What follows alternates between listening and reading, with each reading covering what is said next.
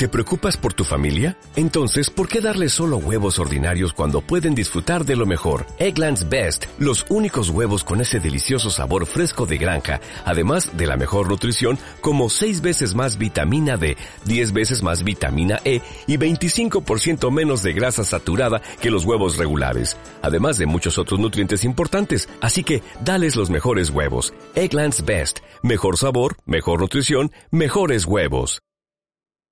Nosotros no lo pudimos escuchar porque fue durante el programa eh, cuando el fiscal hacía el pedido precisamente. Lo escuchamos. En función de todo lo expuesto, esta parte solicita se condene a Cristina Elizabeth Hernández a la pena de 12 años de prisión, inhabilitación especial perpetua para ejercer cargos públicos, accesorias legales y el pago de las costas por considerarla autora penalmente responsable de los delitos de asociación ilícita agravada por su calidad de jefa y de administración fraudulenta agravada por haber sido cometida en perjuicio de una administración pública que concurren de manera real.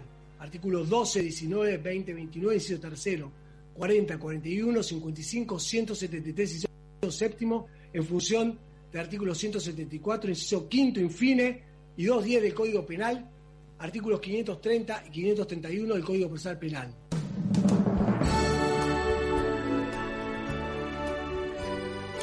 Ahora sí le damos la bienvenida a Diego Armesto, abogado constitucionalista. Muy buenas tardes, ¿cómo está Diego? Santiago Hola Gisela, hola Santiago, ¿cómo están? Buenas tardes. Buenas, tardes. Bueno, tenemos tantas preguntas.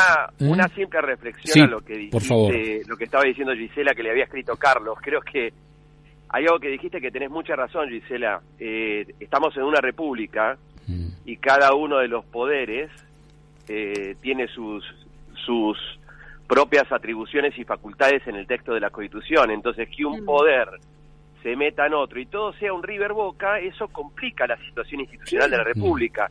Mm. Cuando después todos hablan y dicen, ay, no, mirá, no, porque esto por lo otro, en realidad, a ver, ¿qué hace mal a la República? El Poder Judicial tiene que trabajar de forma independiente, el Ministerio Público tiene que trabajar de forma independiente y esa es la función que le dieron en la Constitución.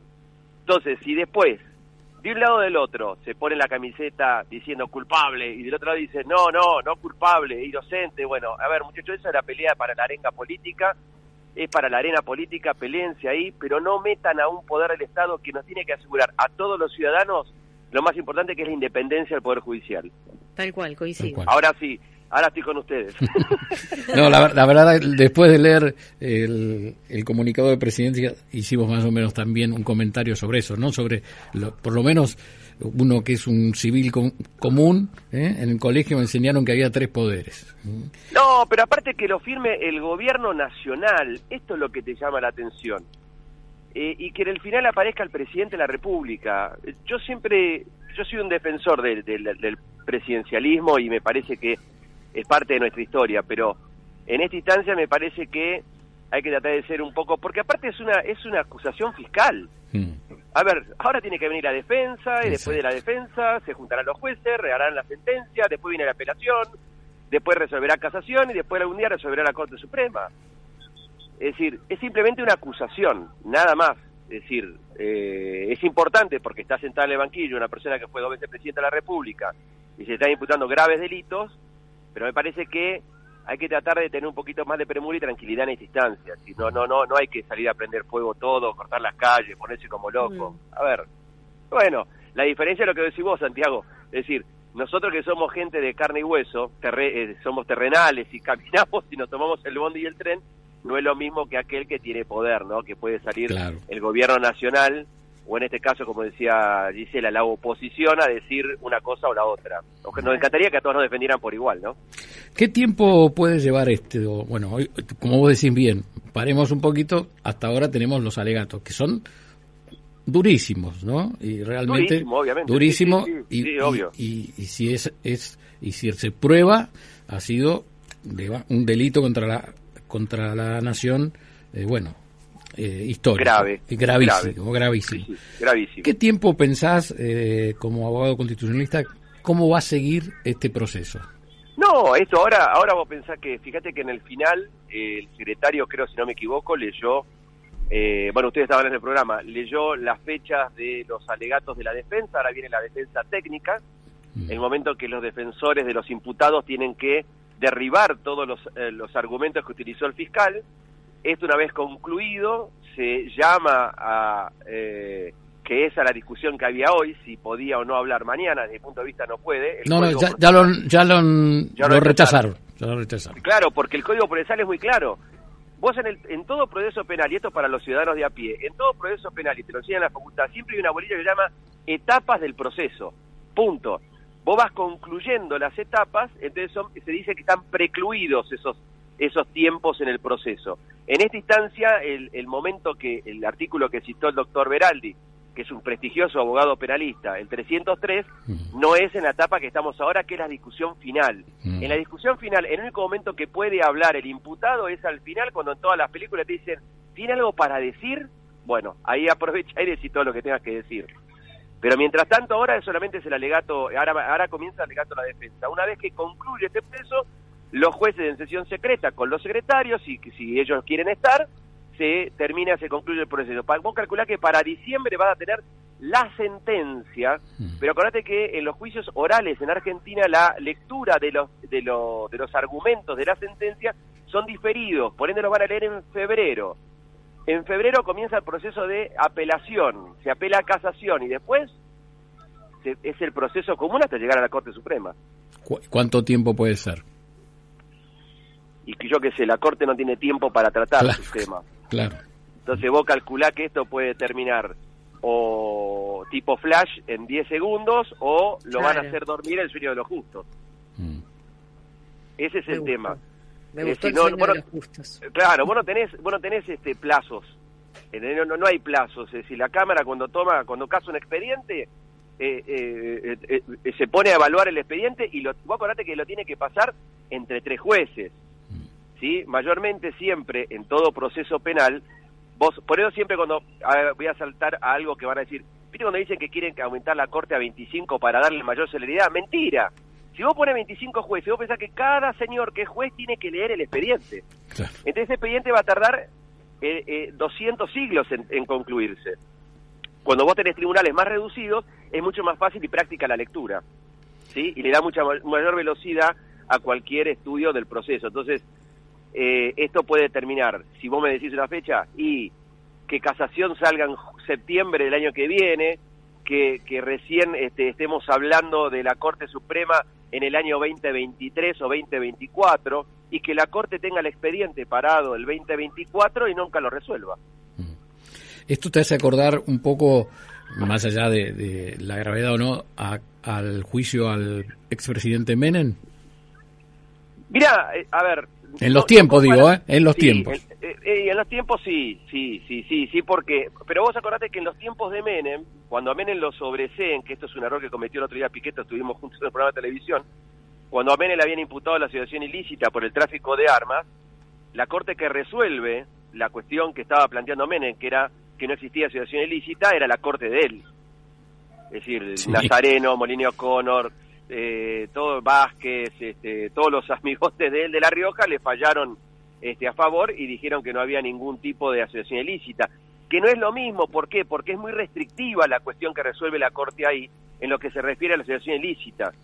La asociación ilícita ahí tiene que, vos tenés que tener un determinado tiempo. Acá el fiscal, por lo que dijo ahora, y, hay que aclarar que a Cristina todavía, le, y a Cristina y a todos los imputados tienen el beneficio este, o la garantía constitucional del principio de inocencia, este, le imputan durante desde 2005 al 2015, es decir, 12 años que estuvieron cometiendo delitos. Entonces, mm. hay una constante este, funcionamiento de ese sistema para cometer delitos a través de todos los argumentos que utilizó el fiscal, ¿no? Es decir, la creación de Austral Construcciones, este, cómo se adelantaban este, los pagos, cómo tenían la preferencia para pagos este, la empresa Austral Construcciones sobre otras obras públicas, la inconclusión de las obras públicas, eh, la certificación de que las obras estaban concluidas y no estaban concluidas. Entonces, todos esos elementos son los que fueron ilustrando al fiscal y que nos fue llevando en estos nueve días donde nos fue contando mm. eh, lo que ellos investigaron. Ahora hay que esperar la etapa donde la defensa tiene que derribar esos argumentos que utilizó el fiscal.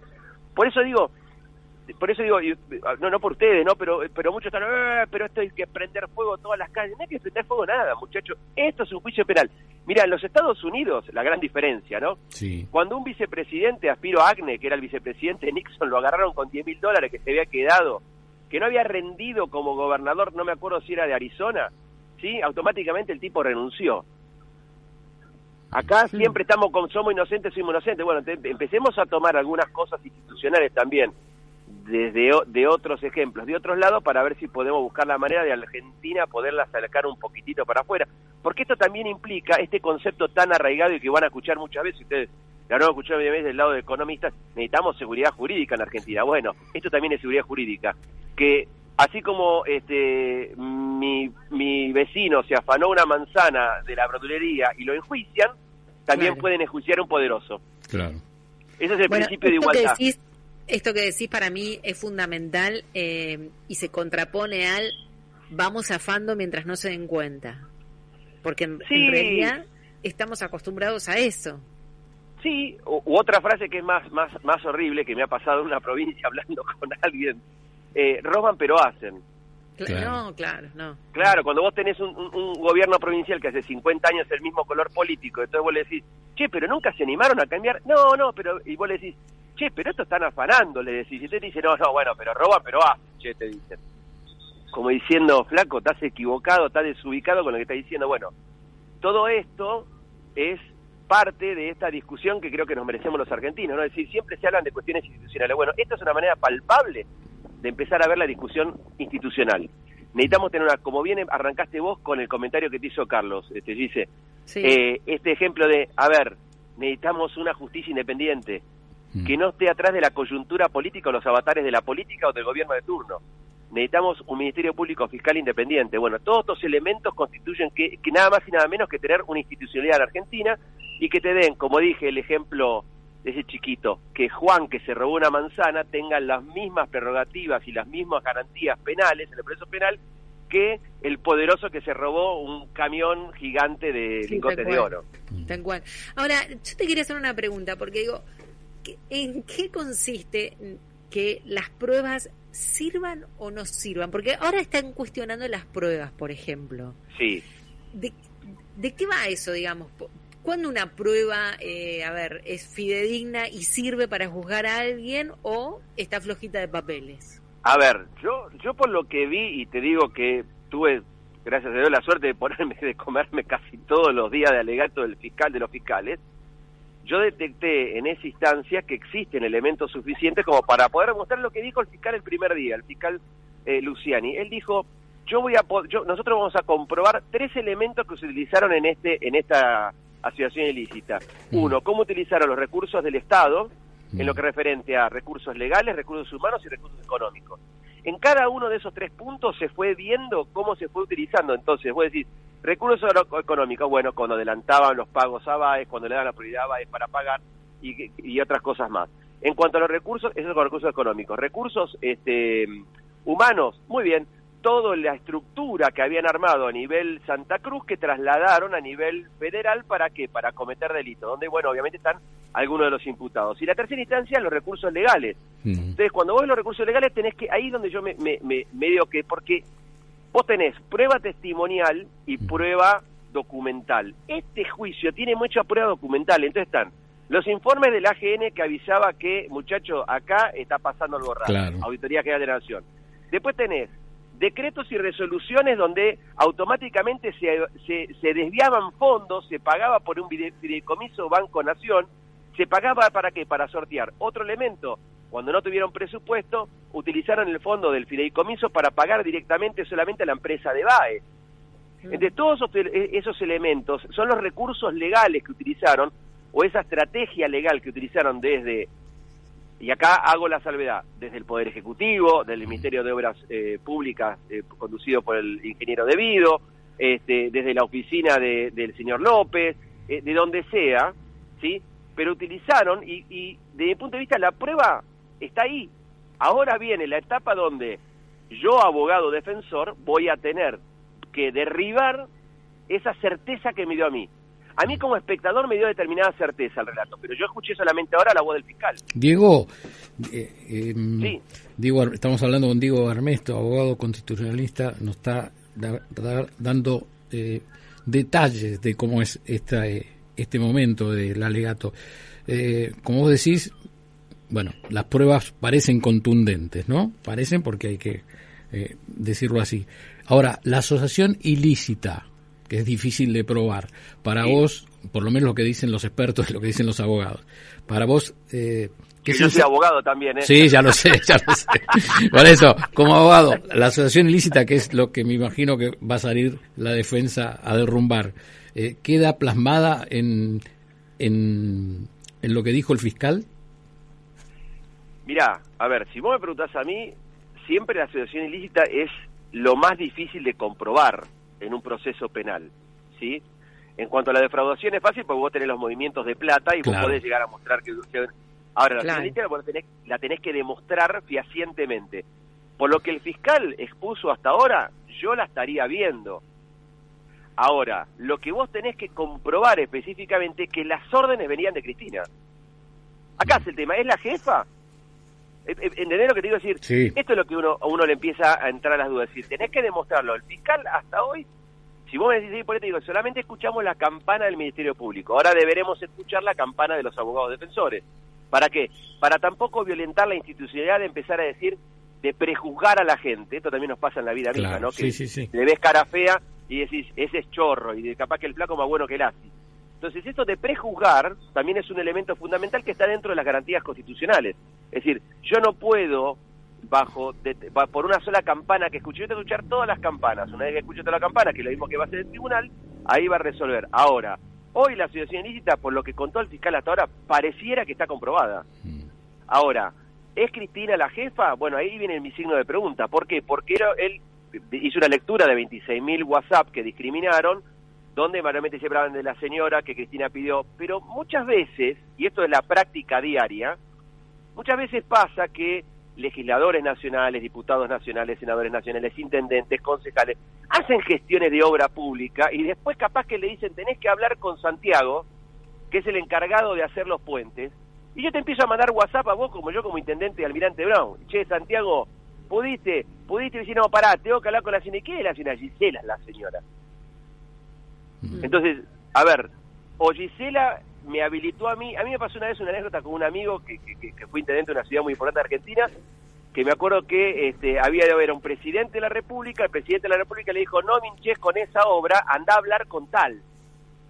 Y ese intendente le insistía tal para que ahora, eh, eh, eh, no, sé si está comprobada este, la, la, la cuestión de la, de la ciudad ilícita, eso creo que es parte de de, generar la certeza suficiente en el tribunal para que diga si verdaderamente hay una ilícita. Por eso digo que es todo una cuestión que en lo que es la prueba documental yo creo que está todo comprobado. Eso que le dije, eh, los recursos económicos, legislativos este, y humanos.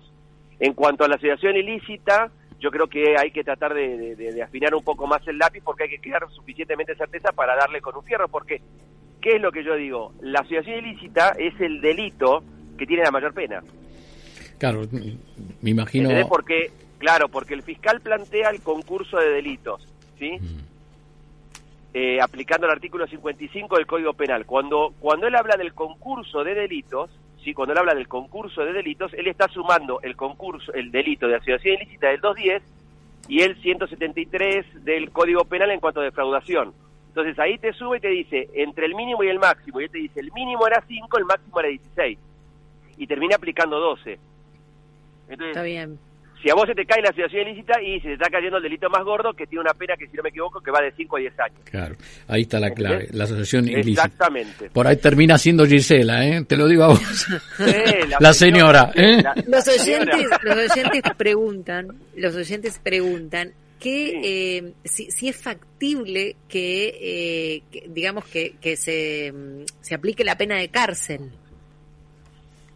Mirá, en realidad en esa instancia yo creo que no se va a poder aplicar la pena de cárcel porque Cristina en febrero de este año cumple 70 años. Si, si el cumplimiento efectivo, vos acordate que aparte como yo arranqué la charla con ustedes, vos tenés que cumplir con todo el proceso hasta que la Corte Suprema te diga si es así o no es así. ¿Para qué? Para que haya sentencia firme. Eh, entonces me parece que vamos a estar largos años discutiendo este tema, pero a ver, lo interesante es que estamos debatiendo la obra pública, cosa que Argentina siempre fue algo que estuvo cerrado bajo 40 candados y nunca nadie se animaba a decir nada. Mm. Ahora, lo que yo digo, y a muchos no les gusta, cuando digo en algún programa de televisión, es, che, está bien, estamos revisando la obra pública nacional en el gobierno de Cristina. Empecemos a revisar las provinciales y empecemos a revisar las, las municipales. Mm. Que los ciudadanos empiecen a animar y a preguntar a su intendente o a sus concejales por qué se asfalta esta calle, por qué se pone, qué es el bacheo, ¿Cuánto sale el bacheo? ¿Cuánto sale un semáforo? ¿Cuánto sale arreglar una plaza? Bueno, ¿y por qué siempre gana el mismo? Bueno, todo eso tiene que ayudarnos también a nosotros como ciudadanos a participar un poco más en la cosa pública, porque eso es lo que hace grande también y fortalece a la, a la, República. Exacto. Diego Armesto, abogado constitucionalista, muchísimas gracias. Lamentablemente en la calle ya la policía separa a los grupos, ¿eh? Los que defienden ah, a Cristina y los que se están peleando. La verdad, como comenzó el programa Gisela diciendo grieta en todo. Te mandamos un abrazo enorme y te vamos a volver a molestar. ¿Mm? Dale, un beso grande y gracias por el por el tiempo y el espacio. Les mando un No, gracias, a vos. Y adiós, señora. adiós. adiós. Mirá si la señora es sincera, ¿eh? Y estamos acá peleándola a ver cómo, cómo sigue Milenio en adelante. No será No saben el as que tengo guardado en la manga, no saben. Le ponemos un poco de humor, esperemos que no haya violencia. ¿eh? Bueno, hay condena, hay condena social y por otro lado ¿eh? hay gente que salió a defender a la presidenta. Esto desde el lado del gobierno no es bueno, ¿eh? no es bueno y bueno, como dije